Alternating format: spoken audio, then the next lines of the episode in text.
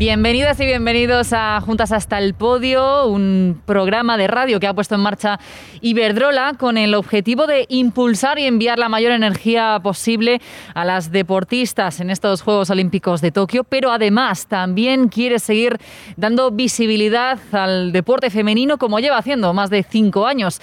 Cinco años en los que la compañía da nombre a 23 ligas nacionales, apoya además a 16 federaciones y beneficia a más de 300.000 deportistas en nuestro país, gracias al apoyo de Iberdrola y también, por supuesto, al apoyo del Comité Olímpico Español y el Comité Paralímpico Español. De hecho, estamos en Casa España, en el set Iberdrola, en el COE, donde estamos charlando con las que han sido, son y serán referentes del deporte español. Llegamos hoy a la séptima jornada de este programa de radio, de este podcast, una jornada en la que hablaremos de los inicios, de cómo empezó todo, de cuál es la historia de las mujeres que me acompañan hoy en la mesa y qué les impulsó también a dedicarse profesionalmente al deporte. Hoy me acompañan Sara Pérez, triatleta internacional con más de 30, 30 títulos, además de campeona de España de natación en su haber. Gracias por acompañarnos.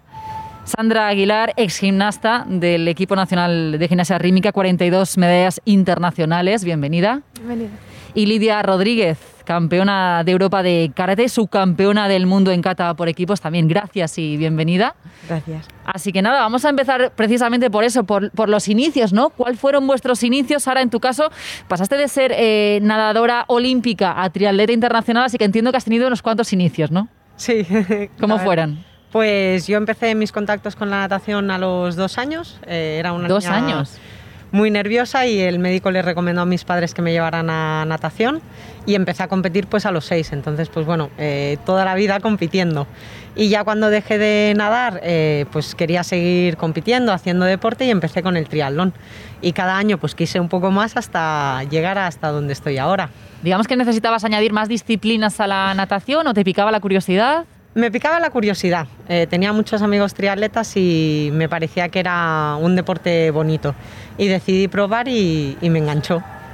Eh, Sandra, en tu caso también, eh, la gimnasia te viene de muy pequeñita y además por tu hermana, ¿no? Sí, yo comencé a realizar este deporte por mi hermana, que ya tiene bueno, cuatro años más y ya practicaba esta disciplina, así que pues me, me metí a practicarla, aunque tengo que decir que a mí lo que me gustaba era el fútbol y bueno, pues al final me decanté por ella porque era lo que mejor se me daba. Y al final parece que ha ido bastante bien, sí, ¿no? no me puedo quejar. ¿Tienes la espinita del fútbol, eso sí? Bueno, ahora no cambio nada, pero sí que es verdad que me gustan todos los deportes, así que cualquiera hubiese sido bien. Lidia, en tu caso, eh, pasaste del, del baile a- al karate. eh, entiendo que necesitabas un poco más de acción, ¿no? Sí, eso es. Yo era muy nerviosa. Mis papás me apuntaron a baile porque mi hermana eh, tiene cuatro años más y hacía baile, pero yo era muy activa y necesitaba algo más. Revolucionaba la clase de baile a más no poder. Entonces le dije a mi madre, o ciclismo, que está haciendo el primo ciclismo, o karate, porque es la actividad que más auge tenía en el cole. Y me decanté por el karate y me salió bien, la verdad.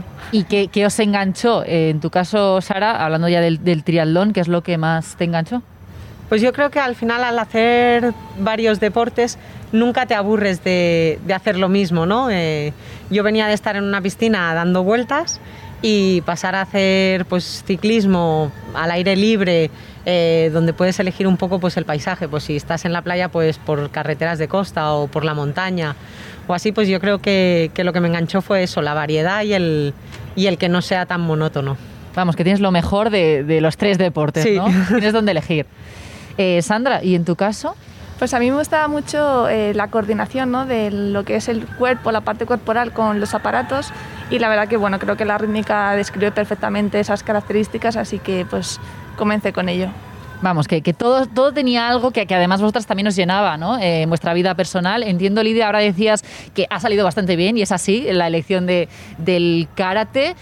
Pero no sé si también había la opción de probar otras disciplinas y por qué te decides por el karate, ¿qué es lo que tiene? A ver, yo he sido una niña muy activa. eh, he tocado todos los palos. He hecho guitarra, teatro, luego hice funky en vez de flamenco. He tocado todos los palos. Y creo que el karate, la disciplina que tiene, el saber estar, ¿no? el respeto hacia el compañero, creo que eso a mí me hizo asentarme mucho de lo nerviosa que yo era y mm, formar la persona que, que soy a día de hoy. Entonces, pues yo creo que en general todo, todos los deportes tienen disciplina, eh, pero el karate mm, tiene, es, creo que es un arte marcial que destaca mucho, mucho, mucho por eso, por su disciplina y por su respeto. Sara, en tu caso, cuando empezaste, ¿había muchas mujeres que practicasen el triatlón? A ver, yo empecé tarde, entonces pues sí que había bastantes chicas que practicaban, pero con el paso de los años eh, un dato importante es que antes, pues los primeros campeonatos de España que hacía, eh, no había tampoco demasiadas y ahora pues vas a un campeonato de España y no se cubren las 100 plazas que hay, pero está muy cerca. Entonces pues quiere decir que ha ido creciendo, que cada vez hay más mujeres. Pero yo es que ya empecé, ya empecé tarde, pero me imagino que hace 15, 20 años pues no había ni la mitad que hay ahora. ¿Y cuando empezaste ya, ya tenías claro que querías competir a nivel internacional o es algo que te va surgiendo por el camino, digamos? No, no, yo pensaba que no, o sea, lo hacía como hobby para pasármelo bien. Yo de aquellas estaba estudiando y estaba trabajando, con lo cual eh, no tenía ninguna aspiración más allá de disfrutar los fines de semana. Y luego poco a poco, pues yo creo que los que hemos hecho deporte competitivo toda la vida, siempre queremos superarnos, queremos ver dónde está nuestro límite y un poco yo creo que fue eso lo que, lo que cada año me marcó de decir, quiero llegar hasta ahí, a ver dónde soy capaz ahora de, de llegar, ¿no? Y lo que viste es que no había límites, ¿no? Sí. Que, esto, que esto va para largo. Eh, Sandra, en tu caso, eh, no sé si es verdad que la gimnasia pues, se tiene como en mente los juegos, ¿no? Que quizá es, es el sueño, el top al que puede llegar una deportista en tu modalidad. ¿Tú tenías claro que querías ya competir eh, a un alto nivel o también dices, ¿dónde me he metido? Pues me encuentro aquí, pues ya para adelante. Sí, yo creo que al final todos empezamos un poco igual, porque nos gusta el deporte, nos lo pasamos muy bien con los amigos y poco a poco pues vamos viendo esa evolución, vamos viendo que conseguimos los logros, eh, aspiramos a pues campeonatos internacionales, a medallas y ha sido pues bueno el transcurso de muchos años, de muchísimo trabajo y sobre todo pues bueno aplicando todos esos valores que, que nos da el deporte que luego podemos también extrapolar a la, a la vida cotidiana, lo que eh, nos ha ido haciendo pues bueno subir escalones y llegar a lo más alto. En tu caso, Lidia, también, ¿te lo encuentras un poco por el camino? Eh, sí, yo era una niña que al principio, pues bueno, lo hacía por gusto, ¿no? Con los amigos, como dice ella. Y, pero bueno, luego al final, pues vas destacando un poquito, eh, cada vez entrenas un poquito más, eh, van viendo cosas en ti, pues campeonatos nacionales, internacionales, medallas, y bueno, pues hasta que vas llegando más alto y quieres más. Lo que pasa es que algunos nos tenemos que conformar con los campeonatos del mundo. Entonces, eh, ¿en qué momento empieza a, empiezas a tener un sueño? Sí. Aquello que decir, este es mi objetivo, yo quiero llegar hasta aquí. Sí, yo, mira, eh, un entrenador, eh, yo primero estuve con Jesús del Moral, que es el, selec- el seleccionador nacional que estaba en los Juegos Olímpicos. Después estuve a Jonathan Huertas y él me empezó a ver ya algo y me dijo, uy, mm, tienes algo. Entonces ya ahí es como que yo empecé a creérmelo.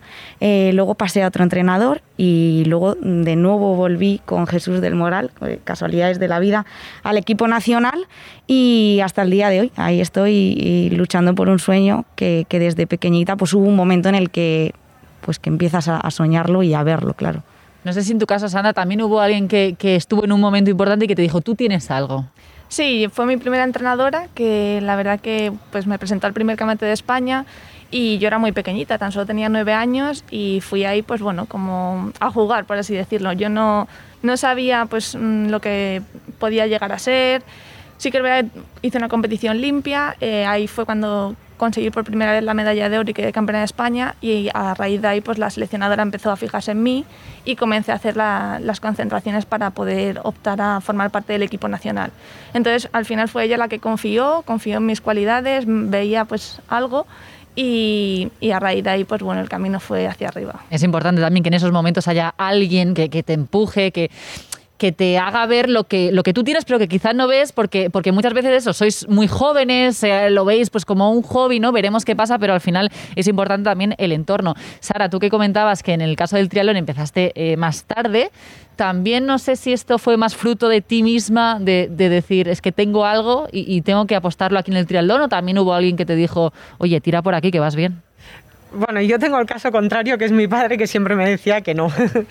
Entonces, bueno, yo en 2015 que cambio de entrenador, eh, yo ya cambio con él con intenciones pues de intentar pues luchar o intentar estar en la pelea pues por, por estos juegos, ¿no? ¿Qué pasa? Que yo venía de ser un paquete, entonces no podía ir diciendo, no, mis aspiraciones en un futuro pues son estas, porque me van a decir, ¿dónde vas? Y, mm, y bueno, yo sabía que tenía motor, que tenía margen de mejora, que, la bici pues se me daba bien y que solo tenía que mejorar corriendo, pues que eso era tiempo y, dedicación. Entonces, pues bueno, yo creo que, que mi motor he sido yo porque siempre que en casa he dicho quiero llegar a conseguir esto, mi padre me ha dado un golpe de, realidad, ¿no? Es importante también mantener los pies en el suelo en, en vuestra carrera profesional. Eh, ¿Cambiarías algo de tus inicios? No, yo creo que no. ¿Y en tu caso, Sandra? Mm, yo creo que tampoco. No. ¿No? Lidia. No, yo que no. No. Bueno, al final eh, esos inicios os han llevado a, donde estáis eh, ahora. Eh, no sé si creéis que, los inicios de, las niñas de ahora son, son diferentes, em, que el deporte está evolucionando, también la presencia de las mujeres en distintas modalidades. contándonos vuestras impresiones un poco. ¿Cómo creéis que ahora son los inicios de las más pequeñas? Bueno, en triatlón ahora sí que es verdad que hay, que hay más escuelas de triatlón, con lo cual ya empiezan desde pequeños pues haciendo lo que es el triatlón, las tres disciplinas y demás, que por ejemplo, antes venía la gente al triatlón, pues eh, ex nadadores o ciclistas o algún atleta, entonces se pasaban, pero ya venían de una, de una especialidad. Y ahora, sin embargo, pues ya empiezan haciendo las tres cosas desde pequeños. Ya pues tienen referentes masculinos, que en triatlón pues tenemos a, a tres que son los mejores del mundo. Entonces, pues bueno, es muy fácil que se fijen en ellos, pero también tenemos chicas pues que lo están haciendo muy bien, en las que también se pueden fijar. Sandra, eh, en tu caso, la gimnasia rítmica, eh, ¿crees que, ahora los inicios son diferentes a cuando empezaste tú? Mm, tampoco veo tanta diferencia. Al final la gimnasia pues era como una actividad fija en los coles, extraescolar, entonces siempre ha habido pues bastante práctica a nivel nacional y ha habido muchos clubes, muchas escuelas y no considero que haya grandes diferencias con respecto a mis inicios. ¿Se está trabajando bien desde la base? Sí, eso al, final es lo que se intenta. Tener una buena base es el, pilar fundamental para poder, pues bueno, eh, luego tener deportistas grandes. Así que el objetivo y lo más difícil es trabajar bien esos inicios para poder, pues, eh, conseguir gimnastas buenos. Y en el karate, no sé si han cambiado mucho las cosas eh, desde que tú empezaste, ahora, si, ha habido muchos cambios, ¿una manera distinta de trabajar o se, o se mantiene la misma línea? Sí, el karate sí que ha cambiado. Ha cambiado desde que nos dijeron que íbamos a ser olímpicos.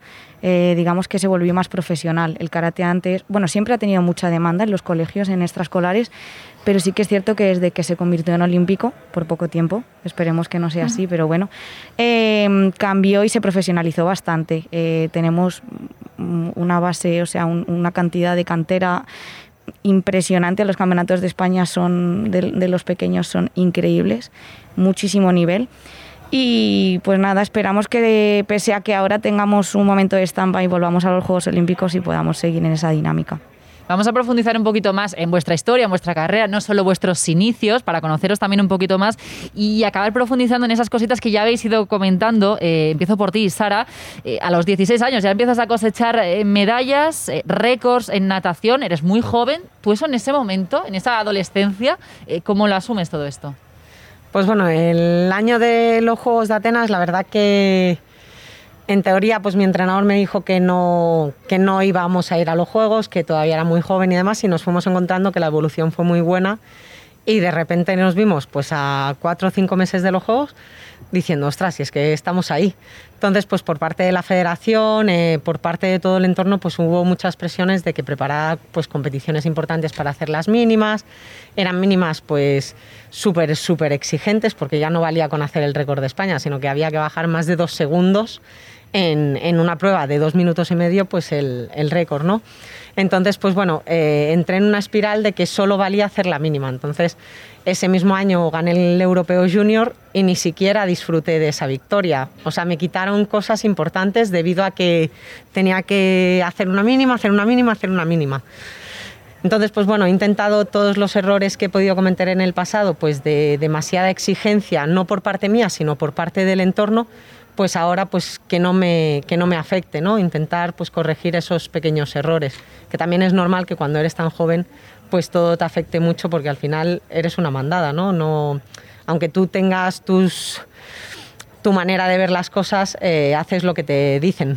Y más a esa edad, ¿no? Que imagino que tus amigas, tus amigos, pues eh, no estaban en esa situación y a veces hay que decir, no, es que no puedo porque tengo que entrenar, no puedo porque tengo una competición. Sí, lo que pasa que yo ya, pues de aquellas, eh, ya estaba en el CAR de San Cuat, entonces todos mis amigos, pues más o menos, pues eran de, mi entorno deportivo. Sí. Em, del cambio de la natación al triatlón, eh, técnicamente, ¿qué es lo que más te costó? Correr. Correr me ha costado mucho porque al final el, cuerpo es diferente. Eh, no había corrido nunca, el impacto no estaba acostumbrada, mis músculos también han ido cambiando. Y luego el tema del ciclismo, eh, aunque se me da bien, siempre he tenido mucho miedo y a nivel técnico eh, me ha costado muchos, muchos años mejorar. El otro día escuché que mm, el triatlón son cinco pruebas, que es la natación, la bici, eh, correr, y que luego están las dos transiciones, ¿no? Que eso también hay que, hay que trabajarlo. ¿Y cómo se entrena eso? Bueno, pues haciendo cambios de deporte, sobre todo, eh, pues bueno, estás en la piscina, llevas el rodillo con la bici a la piscina, entonces haces series nadando y te subes enseguida al rodillo, pues para, para acostumbrar a los músculos a ese cambio de deporte, ¿no? Y luego, pues igual en un polígono o así, pues a correr rápido, subirte rápido a la bici, bajarte, cosas que tienes que tener muy automatizadas, porque aunque sean muy cortas, te pueden hacer ganar o perder una carrera de la natación en piscina a aguas abiertas, eh, ¿parece tan complicado como, como se ve? Sí, es un mundo la diferencia. Porque en la piscina tú vas por tu calle, eres tú solo y solo influye lo que haces tú y sin embargo en aguas abiertas pues tienes mucho contacto con los demás rivales, tienes que orientarte, la manera de nadar es diferente, hay corrientes, o sea, no tiene nada que ver una cosa con la otra. Eh, ¿Te ha pasado algo así muy curioso, típico, que alguien pues te quita las gafas, te da un golpe, eh, os chocáis, algo así? No, de momento no. Bueno, esperemos, que, dure. Em, eres ahora eh, reserva para los Juegos Olímpicos de, Tokio. ¿Cómo te preparas eh, para eso? Porque entreno, entiendo que, entrenas eh, como si fueras a, competir.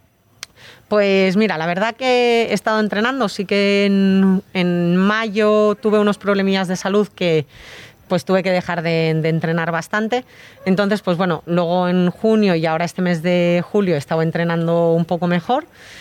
Y al final tú cuentas con que no vas a ir, sigues entrenando, pero no preparas específico como si fueses a competir. Yo al menos en mi caso no he preparado específico como si fuera a competir, pero sí que es verdad que intentas estar en muy buena forma por si acaso pasase algo. Entonces no sé si psicológicamente también hay que hacer un, trabajo porque, bueno, tú eso como dices, asumes que quizá no vas a estar, pero hay que estar, o sea, hay que estar pendiente. Sí, antes lo, lo comentaba con la compañera que, que es una situación difícil, porque al final es como que estás pero no estás.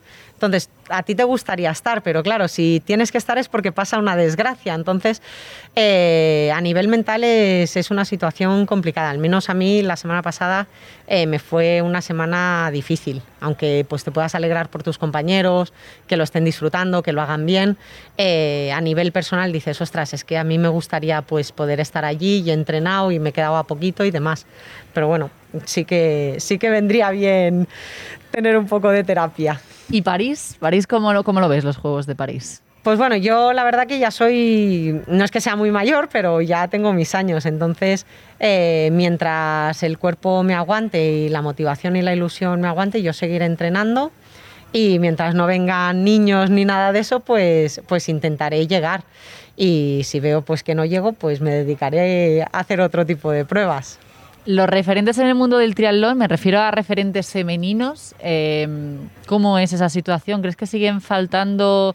Eh, porque ahora hablabas de, los tres triatletas que son top, que son unos cracks, pero cuando tú empezaste eh, no había muchas referentes femeninas, ¿ahora empiezan a haber más? Sí, yo creo que al final pues nosotros cogemos los referentes en función de los resultados que tienen los compañeros de deporte, ¿no? O sea, tú coges a un referente porque gana. Entonces en chicas eh, no es el mismo nivel que tenemos en chicos, pero sin embargo, pues tenemos a Ana Burgos que fue diploma en Atenas, tenemos a, Ainhoa Murúa que ha estado en cinco Juegos Olímpicos, que también consiguió diploma. Eh, tenemos a Carolina Rutier que durante muchos años estuvo liderando todas las pruebas en el segmento de natación, incluso en Río pues salió primera del agua pues bastante holgada. Entonces yo creo que, nosotros nos vamos fijando en eso y a mí una de las cosas que me gustó pues fue en un campeonato de España que, coincidí con Ainhoa y yo recuerdo de, saber que era Ainhoa Murúa, que era, ¡buah! Es que es la leche esta tía. Y al terminar la carrera que me vino y me dijo, oye Sara, enhorabuena, me ha gustado mucho tu actitud, eh, sigue así y tal. Y quedarme como... ¿Pudiste dormir ese día? Bueno, estaba, vamos, pletórica. Normal. Em, bueno, entonces, dicho esto, ¿hacia dónde crees que va el, el triatlón? Me refiero, practicado por mujeres. Eh, ¿Cuál es eh, el camino? Yo creo que, las mujeres triatletas nos caracterizamos porque somos fuertes, ¿no? Eh, no nos rendimos y, y, somos luchadoras. Entonces yo creo que eso llega también a las chicas jóvenes o las chicas que están empezando, de decirles, oye, no pasa nada, que no siempre se gana, pero hay que seguir luchando para, para intentar estar lo más delante posible se animan cada vez más a practicar el triatlón, porque a veces parece eso que o haces natación, o haces ciclismo, o haces atletismo, pero cada vez se animan más a probar el triatlón. Sí, yo creo que sí. Al final hay mucho grupo de edad que, que practica triatlón y al final eso también se lo inculca a sus hijos. Entonces, pues igual en vez de apuntarles a natación, les apuntan a una escuela de triatlón y eso hace que también haya más niños practicando. ¿Crees que, que el hecho de, mm, de, tocar otras modalidades, eh, como por ejemplo en ciclismo, pues eh, el gravel, el ciclocross, eh, montaña, por ejemplo, eh, hace que, que, eso en carrera sea un, un plus, eh, mejorando las habilidades de las triatletas? Sí, yo que he practicado ese tipo de cosas, incluso estuve durante mucho tiempo haciendo BMX para, para quitarme el miedo, para saber cómo funciona la bicicleta y sí que es verdad que en las carreras yo lo he notado que vas más seguro, vas más confiado, a la hora de trazar sabes cómo va a reaccionar también la bici, te da mucha confianza. Es decir, la gente se piensa que esto es subirse en la bicicleta y empezar a hacer kilómetros y, y, no es así. No, no, no, no. Hay que, o sea, para la gente que no es habilidosa o que no ha cogido la bici de pequeño, como ha sido mi caso, es súper importante dedicarle muchas horas a, a, ejercicios de técnica, a practicar otros, otras modalidades de ciclismo que, que cubran esas carencias. Me decías que de pequeño no habías cogido la bicicleta. No, tuve bici, sabía andar en bici, Sabías pero, que estaba ahí. Pero yo no salí del agua. Entonces tiene doble mérito, porque al final, eso que dice la gente, es como ir en bicicleta. Bueno, es que claro, si no has ido en bicicleta, es mucho más complicado, ¿no? Sí, sí. Sobre todo porque al final Claro, yo de pequeña no me he caído con la bici. No sabes lo que es. Claro, claro. entonces, eh, pues todas las cabras locas que te encuentras en triatlón, de que van con la bici como, como locos, eh, yo eso no lo he tenido. Yo tengo mucho miedo a caerme y he tenido que trabajar mucho en ello. ¿Psicológicamente te refieres? Eh, sí, psicológicamente y luego pues en cada entrenamiento intentar buscar pues eh, mi límite. Como pasa en muchos deportes, el apoyo es que es básico, eh, ¿no? En este, en este caso, en el triatlón, por ejemplo, entidades como Iberdrola, que, que, sigue apoyando al deporte femenino y a todas estas disciplinas, ¿esto va a ayudar a, a seguir creciendo? ¿Se necesita también más ayuda? Sí, eh, nosotros, gracias a Iberdrola, hemos podido hacer muchos viajes. El triatlón es un deporte muy caro. Al final viajas con la bici, la, bici muchas veces te, te, implica un coste mayor que el vuelo. Eh, viajas, pues, una. O sea, las carreras son una pues en Estados Unidos, otra en Australia, otra en Asia, o sea que varías mucho de sitio y al final es un coste muy grande que para las federaciones pues es una inversión importante y con la ayuda de Iberdrola pues las chicas hemos podido hacer muchas carreras que si no no hubiésemos podido hacer. En tu caso te tomas el triatlón como eh, tres deportes separados, es decir, natación, eh, ciclismo y atletismo y los preparas por separado o es un todo, es un único deporte que uno se alimentan del otro? No, es un único deporte. Al final, eh, aunque no puedes entrenar las tres cosas, en mi caso yo no puedo entrenar las tres cosas todos los días, eh, el orden en el que entrenas en la semana también está un poco hecho para que, por ejemplo, la carrera a pie no lo hagas con mucha frescura, sino que llegues cansado del entrenamiento de ciclismo del día anterior, de las series y demás. Entonces, eh, yo creo que hay que entrenarlo como un único deporte y no como tres deportes aislados. Pues, pues así será. Eh, de hecho, tengo un amigo, tengo que decirte, que, que te conoce, que es triatleta y que, y que tenía mucha curiosidad por, por saberlo, ¿no? Porque él al final no compite profesionalmente, pero para la gente que no es a, habitual a este deporte, el triatlón es como decir, eh, si ya no puedo con un deporte, ¿cómo lo voy a hacer con tres? ¿no? Claro, pero mucha gente se piensa que por ser tres deportes tienes que entrenar el triple de lo que entrena un solo deporte y no es así. Al final tú entrenas como si solo hicieras, pues no sé, eh, ciclismo, pues entrenas quizá un poco más, pero no el triple. O sea, yo por ejemplo entreno dos cosas al día, igual puntualmente pues haces las tres sesiones, pero, pero no estás todos los días entrenando las tres cosas, sino acabas fundido. Bueno, es que no te dan horas en el día para, para verlo todo. Gracias, Sara, por acompañarnos hoy. Esperemos que, te veamos en París, que, puedas pasarte por aquí antes de ir a París para, para analizar cómo sean estos juegos y que tengas mucha suerte. Muchas gracias. Eh, también nos acompaña hoy Sandra Aguilar, ex gimnasta del equipo nacional de gimnasia rítmica, plata olímpica en Río, bicampeona del mundo y cuarta en los Juegos de Londres. Eh, Sandra, tú competiste en el equipo nacional eh, con 12 años, muy joven, eh, levantas el teléfono, te llama el equipo nacional, ¿cómo reaccionas a, esa llamada? ¿Cómo lo recibes? Fue un momento de sorpresa porque siempre pues sueñas con que te llamen, pero nunca piensas que, que puedes llegar a ello. Entonces, entre muchas emociones, alegría, sorpresa, mucha ilusión y bueno, pues sabía que iba a ser una etapa diferente, que iba a ser muy bonita y le iba a intentar aprovechar al máximo. ¿Recuerdas dónde estabas cuando, te, cuando llaman a tus padres en este caso? Estaba en casa, estábamos terminando de comer y justo recibimos la llamada, así que bueno, pues todos nos pusimos muy contentos. Es verdad que la vida profesional de una gimnasta es muy corta, em, eso sí te ha dado tiempo a ganar 42 medallas, eh, de hecho junto a Alejandra Quereda, que también ha estado aquí en Juntas hasta el podio, eh, tenéis el récord de medallas. Entiendo que es difícil elegir entre tantas, pero ¿hay alguna eh, especial que la tengas guardada en un sitio diferente? Es difícil escoger, pero sí que es verdad que al final la medalla de plata de los Juegos Olímpicos de Río es para mí la más importante porque pues bueno, hemos trabajado mucho para llegar a, a ese objetivo, a conseguir lo máximo a lo que puede aspirar un deportista y fueron muchos años de muchos sacrificios, pero bueno, con, con, un final muy feliz.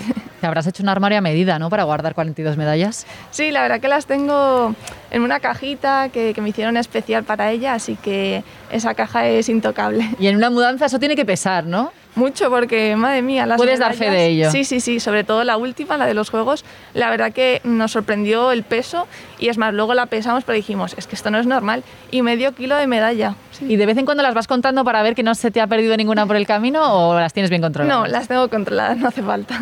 El equipazo es el apodo eh, que se le dio, como se conoce al equipo de gimnasia rítmica, que fue su campeón en Río, bicampeón del mundo, cuarto en Londres y bronce en el Mundial de Stuttgart. Eh, ¿En qué momento surge ese apodo? ¿Quién os lo pone? Pues fue una situación muy graciosa porque al final, bueno, el equipo está compuesto por cinco gimnastas, son mis compañeras y una de ellas es Lourdes, que es cordobesa. Entonces, pues eh, hablando, dijo equipazo y ella, claro, no pronuncia la, la, Z por su acento. Y a partir de ahí, pues bueno, nos resultó algo como gracioso y a la vez diferente y decidimos ponérnoslo como, como mote del grupo. Así que desde ahí se, se, empezó a hablar del equipazo, equipazo y ya hasta el final. Y todo el mundo os conoce por el, por el equipazo. ¿Cuál era la clave de aquel equipazo? Yo creo que era la complicidad. Eh, estábamos muy unidas, eh, la verdad que todas nos conocíamos ya solo con una mirada y eso para la gimnasia rítmica en la modalidad conjunto es algo fundamental. Así que bueno, creo que nos hemos ayudado mucho, sobre todo en los momentos difíciles, y eso es lo que nos ha hecho ser una piña, ser un equipo y remar todos a una. Bueno, es que marcasteis una época, ahora recitaba todas las medallas, todo lo que habíais conseguido, y dicho así, leído, parece que es muy sencillo, pero si te pones a analizar campeonato por campeonato, los Juegos Olímpicos, el Mundial y demás, es que marcasteis una época. Sí, la verdad que había, hacía muchos años que no se conseguía pues a lo mejor tantos resultados porque pues bueno, las transiciones son difíciles eh, nosotros tuvimos la suerte también con el trabajo detrás de, poder pues, ir consiguiendo esos, méritos, esas medallas y poder pues, volver a llevar a, España lo más alto. Eh, fue muy difícil porque al final llegar arriba es más o menos fácil, pero mantenerte y poder pues, bueno, estar los ciclos olímpicos, que estuvimos en Londres y luego en Río, eh, ahí también luchando por, por, las medallas y que el jurado pues, nos tenga ahí en mente es lo más complicado, pero al final lo, lo conseguimos. ¿Y crees que a corto plazo puede haber eh, otro equipo como aquel? Pues espero que sí y estaría la verdad que muy contenta y, orgullosa porque al final la rítmica siempre ha sido a nivel nacional e internacional un deporte potente y bueno, pues eh, el equipo que está ahora es muy jovencito, eh, le queda mucha experiencia, pero ya mismo están aquí los Juegos Olímpicos de París en 2024, así que seguro que van a hacer un muy buen papel. Cuando te retiraste, eh, ¿fue difícil volver a la vida real? Es decir, ¿cómo te adaptaste? No sé si tenías bastante claro lo que querías hacer en el futuro. La verdad que fue muy raro porque pues, vivíamos en una burbuja, estábamos allí eh, en el en, el pabellón donde entrenábamos, tenía hasta el instituto, en mi caso la universidad, que hice ciencias de la actividad física y el deporte, y salir de esa burbuja donde te daban todo hecho, por así decirlo, pues fue un poco un choque, ¿no? Pero bueno, sí que es verdad que teníamos pues unos estudios detrás, que eso es algo que ha cambiado de, de hace muchos años ahora y es algo que agradecemos tanto a la familia como a entrenadores que siempre nos han apoyado para, para intentar compaginar ambas cosas. Entonces, pues bueno, era dedicarle un poquito más tiempo a, a, esa carrera para terminarla lo antes posible y poder pues empezar con otros logros profesionales. Carolina Pascual, que fue la, deportista española más joven en ganar una medalla olímpica, también se pasó la semana pasada por aquí, por Juntas hasta el Podio, y nos comentó que ella lo que echaba en falta, porque ella ganó la medalla con 17 años, se retiró con 18, que lo que echó en falta es que alguien le hubiera explicado lo que había después de la medalla, cómo era la vida después de, subir a lo, más alto. ¿Eso ha cambiado con los años eh, por tu experiencia y tu generación?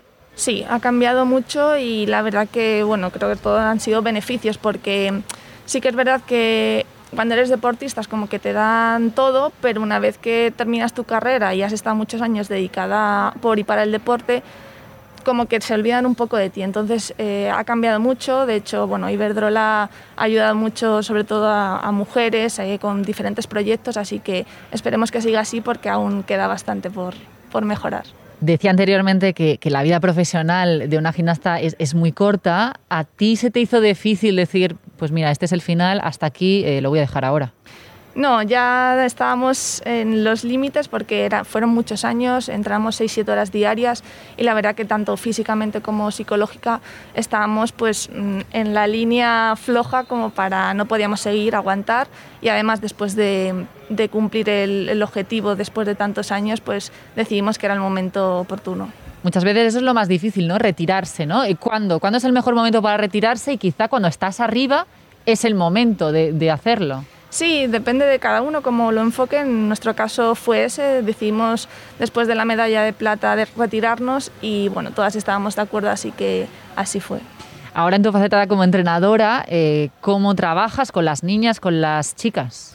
Pues les intento mm, explicar mi, mi experiencia, ¿no? todo, sobre todo los errores para que no, no los cometan y sí que es verdad que pues ellas están muy ilusionadas, me preguntan mucho sobre mi carrera como deportista y siempre pues bueno, tienen, tienen ese afán por querer mejorar y querer superarse en el día a día, que es algo que me apasiona.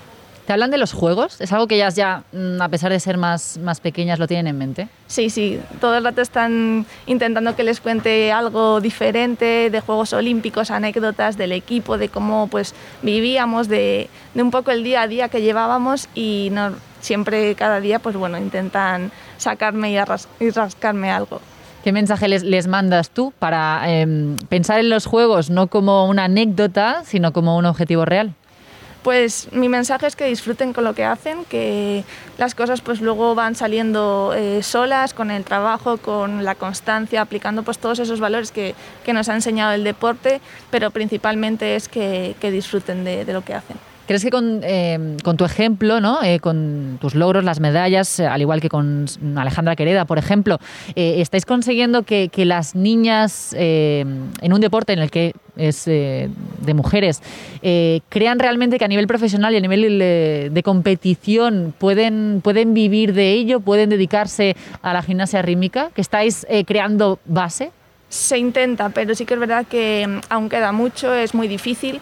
Entonces, bueno, nuestro, nuestro foco sí que es intentar hacer ver a las niñas pues, que pueden tener un futuro, pero sí que es verdad que aún no se consigue. ¿Y qué es lo que falta o cuál sería el, próximo paso? Es difícil contestar esta pregunta, pero bueno, yo creo que sobre todo apoyo, apoyo al deporte femenino, valorarnos porque al final trabajamos como cualquier otro deportista y yo creo que juntando pues todos esos pilares eh, se podrá conseguir. Una de tus metas eh, puede ser, igual te pongo ahora en un compromiso, eh, ser seleccionadora, ¿es algo que te planteas? Pues no, la verdad que no. Sí que es verdad que me gusta mucho la, faceta como entrenadora, pero mm, tampoco he pensado en seleccionadora. he estado muchos años ligada al deporte de alto nivel y ahora me gusta pues vivirlo desde mm, un poco más relajado, ¿no? A nivel nacional y estoy disfrutando mucho de, esta experiencia. Bueno, eso es lo más importante, al final, disfrutar con, lo que se haga, sea lo que sea y en el momento que sea. Gracias, Sandra, también por acompañarnos hoy. Lidia Rodríguez es karateca en modalidad de kata, eh, campeona de Europa, subcampeona del mundo en kata por equipos. Sé que has vuelto hace un par de semanas de las vacaciones, así que mi, mi principal preocupación es si se te han ido ya las agujetas. Eh, sí, bueno, eh, vine de Mallorca, que tuve las vacaciones en Mallorca y justo al día siguiente tenía la primera concentración. O sea que yo el primer día estaba que tenía agujas en todo el cuerpo y decía, por favor, pero ¿esto qué es? ¿Cómo un cuerpo puede perder tanto en tan poquito tiempo? Eh, pero sí, ya se me han ido las agujetas, gracias a Dios. O sea, fue un aterrizaje a la realidad de golpe. Total, ya te digo. Eres además la única karateca no asiática campeona del mundo sub-21 y además lo conseguiste en tu primer campeonato internacional con 16 años, em, ahí ya viste que había sido un acierto el cambio del baile al, karate. ¿Ahí es cuando te diste cuenta? Sí, mira, se me pone la piel de gallina solo de pensarlo. Eh, yo quedé campeona del mundo la primera vez eh, con 16 años, como tú dices, con mis compañeras. Y yo ahí vi que podía conseguir más. Eh, además me quedé cuarta, perdí el bronce en individual en ese campeonato. Y el siguiente campeonato del mundo que me dieron la oportunidad de luchar eh, fue también en España. Y conseguí quedar campeona del mundo y lo que tú dices, hacer historia porque ninguna ninguna chica no asiática había conseguido quedar campeona del mundo. En el karate las asiáticas son como el top, ¿no? Eh, pero bueno, eh, yo en las categorías inferiores he conseguido quitar, quitar ese tapujo que hay y Sandra Sánchez, que, que muchas la conocéis, lo ha conseguido quitar en la categoría senior. Así que bueno, seguimos haciendo historia y ojalá pues las niñas que vienen por debajo también lo puedan hacer. Enseguida te pregunto por Sandra precisamente, eh, pero volviendo a, este momento en el que bueno pues desbancas a, las que ganaban siempre, ¿tú esto lo asimilas rápido? Es decir, ¿lo, entiendes lo que significa? Bueno, yo creo que la mayoría de los competidores y competidoras creo que no somos conscientes de lo que vamos consiguiendo en el camino. Yo creo que hasta que no llegue un momento en el que pare y diga, Lidia, mira lo que has hecho, creo que, creo que no somos conscientes, o al menos yo lo pienso así, porque sigues teniendo ese afán de seguir consiguiendo algo y de seguir poniéndote eh, objetivos un poquito mayores. Y ahora sí te pregunto por Sandra, sé que entrenas con ella eh, habitualmente, una de nuestras opciones de medalla en karate en Tokio. ¿Cómo es entrenar con ella? Pues qué te voy a decir, es una suerte. Eh, Sandra es una, una, persona muy, muy alegre, pero a la vez muy trabajadora. Y bueno, he tenido la suerte de, estos últimos años eh, hacer ese ciclo olímpico que ella estaba haciendo a su lado, de apoyarla, de ella apoyarme a mí también, porque aunque ella fuera la que iba a los Juegos, eh, me ayudaba a mí a conseguir mis, mis logros personales. Y nada, yo sinceramente desde aquí desearla mucha suerte. Creo que no lo va a ver porque ya ha desconectado de, de las redes y del teléfono, pero estoy convencida de que va a conseguir un oro al igual que Damián. Casi era una rutina veros en las finales españolas a las dos, ¿no? Ya nos tienes acostumbrados. Sí, llevamos dos años haciendo la final del Campeonato de España.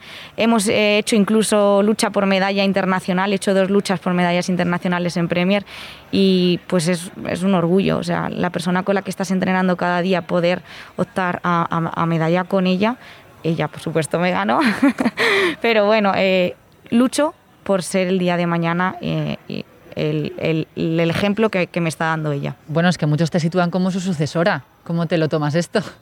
Un poquito de presión, la verdad. No voy a decir que no. Orgullo, claro que sí. Eh, entreno cada día para ser su sucesora. Mi objetivo es ser su, sucesora y poder conseguir todo lo que he hecho en las categorías inferiores, pues en la, en la categoría senior, que a día de hoy todavía está Sandra.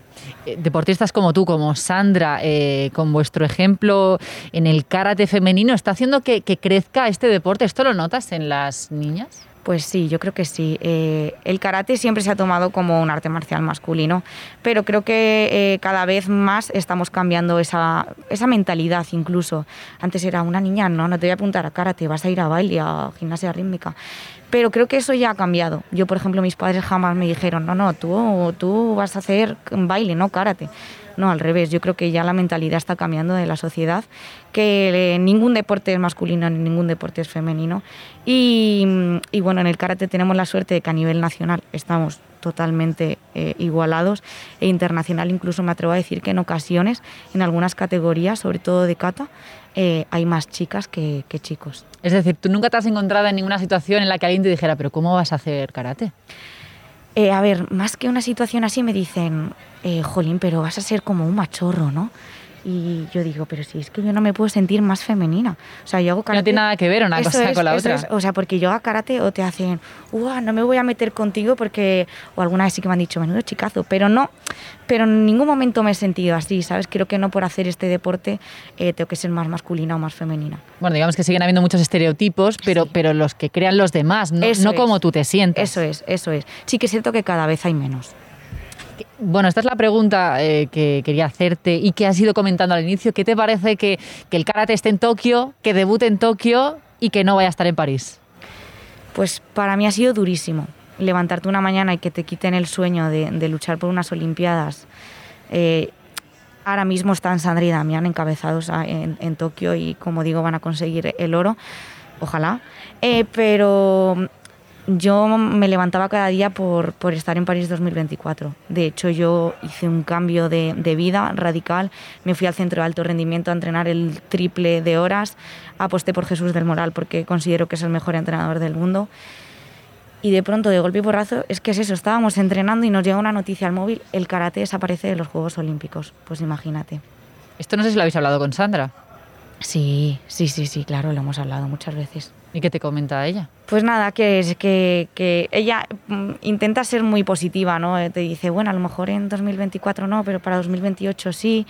Y no me cabe duda que ella eh, lleva por dentro eh, esa frustración o esa necesidad o, no sé, esa desilusión que nosotros nos hemos llevado. creo que, va a apostar por todos nosotros, al igual que Damián, pues porque sintamos un poquito cerca esas Olimpiadas. Hay que ser optimistas, sin dudas. Em, ¿Cómo ha sido volver a- al karate en tiempos de COVID? Porque vamos, diría que hay pocos eh, deportes de más de contacto que, que el karate. Ha sido difícil, ha sido difícil, pero la Federación Española ha luchado muchísimo, muchísimo, muchísimo porque tuviéramos campeonatos. De hecho, eh, fíjate, nosotros salimos creo que en mayo de la- del confinamiento, eh, ya podíamos entrenar, sí que es cierto que con distanciamiento y con, mascarilla. Pero en septiembre tuvimos la primera competición nacional, o sea, súper temprano. Casi todas las federaciones a nivel mundial no habían hecho ninguna competición y nuestra federación, mm, pues, tiró, mm, no sé, mm, lo hizo súper bien. Creo que tomó unas medidas espectaculares. Eh, no hemos tenido ningún tipo de, o al menos que se haya conocido, de contacto mm, y de, ¿cómo se dice?, de transmisión del virus. Y bueno, pues aún seguimos compitiendo con mascarilla, que a nivel internacional no lo hacemos. Es muy complicado, pero creo que eso está haciendo que, que sigan tantas, o sea, tantas competiciones a nivel nacional. No sé si se llega a acostumbrar una a eso de competir con la mascarilla. Pues mira, al principio el primer campeonato, como tienes tanta ilusión, dices, uy, qué bien, que vamos a competir. Con lo que sea. Eso es, nos valía cualquier cosa. Pero sí que es cierto que cuando ya hemos salido a nivel internacional y hemos visto que se competía sin mascarilla, pues hemos dicho, ojo, volvemos a España con mascarilla otra vez a entrenar y es bastante costoso. Em, está claro que eres presente ya y futuro del, karate español. Eh, muchos te consideran la mejor karateca sub-21 del mundo de todos los tiempos. Eh, ¿Tú cómo te ves en el futuro? Más allá de si hay Juegos o no hay Juegos Olímpicos, ¿tú cómo te ves? Bueno, nosotros tenemos un ranking que, que lo lleva la Federación Mundial y, y un día mi jefa de prensa Ángeles Moya de hace ya unos años me dice, Lidia, que eres la mejor sub-21 de todos los tiempos. O sea, que lo acredita el ranking mundial. Y yo digo, que, que yo soy Lidia, que yo soy Ni una así te lo creías. Claro, que yo soy una persona normal, que no puede ser que sea yo algo así. Entonces, pues lo que tú dices, intento no pensarlo tanto, eh, seguir entrenando, pues para, si puedo, ¿por qué no conseguirlo, aunque me la ha puesto muy difícil Sandra, conseguirlo en la categoría senior? Bueno, además, oficialmente ya eres maestra eh, de educación infantil, enhorabuena. Gracias. Eh, ¿Te ves en esa faceta también de, de enseñar eh, a los más pequeños con el karate, romper los tabús que comentábamos ahora, los estereotipos que sigue habiendo y la desinformación en muchos casos para que siga creciendo? Sí, de hecho, mi chico, su hermano y yo tenemos un gimnasio, que Dai Galán se llama, y a mí me encantan los niños. Yo es que veo un niño y se me, se me cae el alma a los pies. Me encantan y disfruto muchísimo eh, enseñando karate a niños, y no tan niños, que también tenemos adolescentes. Pero mm, me encanta. eh, tenía muy claro que quería ser maestra. He conseguido, gracias a la UCAM y a mucho esfuerzo, eh, conseguir el título y además tengo la suerte de que, digamos, como que he practicado un poco con el karate eh, lo que es eh, enseñar a niños. Bueno, digamos que, que todo lo que has aprendido tú de esos grandes maestros que nos comentabas es como que lo que estás aplicando, ¿no? A los que vienen, a los que van subiendo. Eso es, al final es una suerte. Yo de verdad creo que entreno con el, mejor entrenador del mundo eh, y, esa suerte no la tiene casi nadie. Entonces, eh, digamos que soy como una esponja, absorbo todo lo, todo lo que él enseña, todo lo que él nos transmite, mm, toda la teoría, porque no solo hacemos práctica, Jesús no, nos cuenta mucha historia del karate y, intento transmitírsela a, a mis chicos porque creo que, que ahí es donde está la magia también de, de mi aprendizaje y de mi camino. Esperemos que ese camino te lleve algún día a los Juegos Olímpicos. Gracias. Lidia, por acompañarnos. Mucha suerte. Antes de cerrar, vamos a actualizar, como hacemos siempre, pues un poco el repaso de la jornada en los Juegos Olímpicos, porque tenemos una grandísima noticia que es eh, lleva el nombre de Teresa Portela, embajadora de Iberdrola y medalla de plata en la modalidad K1 de 200 de piragüismo. Además, la selección española de waterpolo, la selección eh, femenina, se ha clasificado para las semifinales y en cambio la nota negativa ha sido la Red Sticks en hockey y hierba, cayeron en cuartos de final contra Gran Bretaña en los penaltis, eso sí, haciendo un grandísimo partido, pero de nuevo se vuelven a topar con el muro de los cuartos de final. Muchísimas gracias a las tres, Sara, Sandra, Lidia, por acompañarnos hoy. Ha sido un auténtico placer charlar con vosotras. Gracias. Muchas gracias. gracias.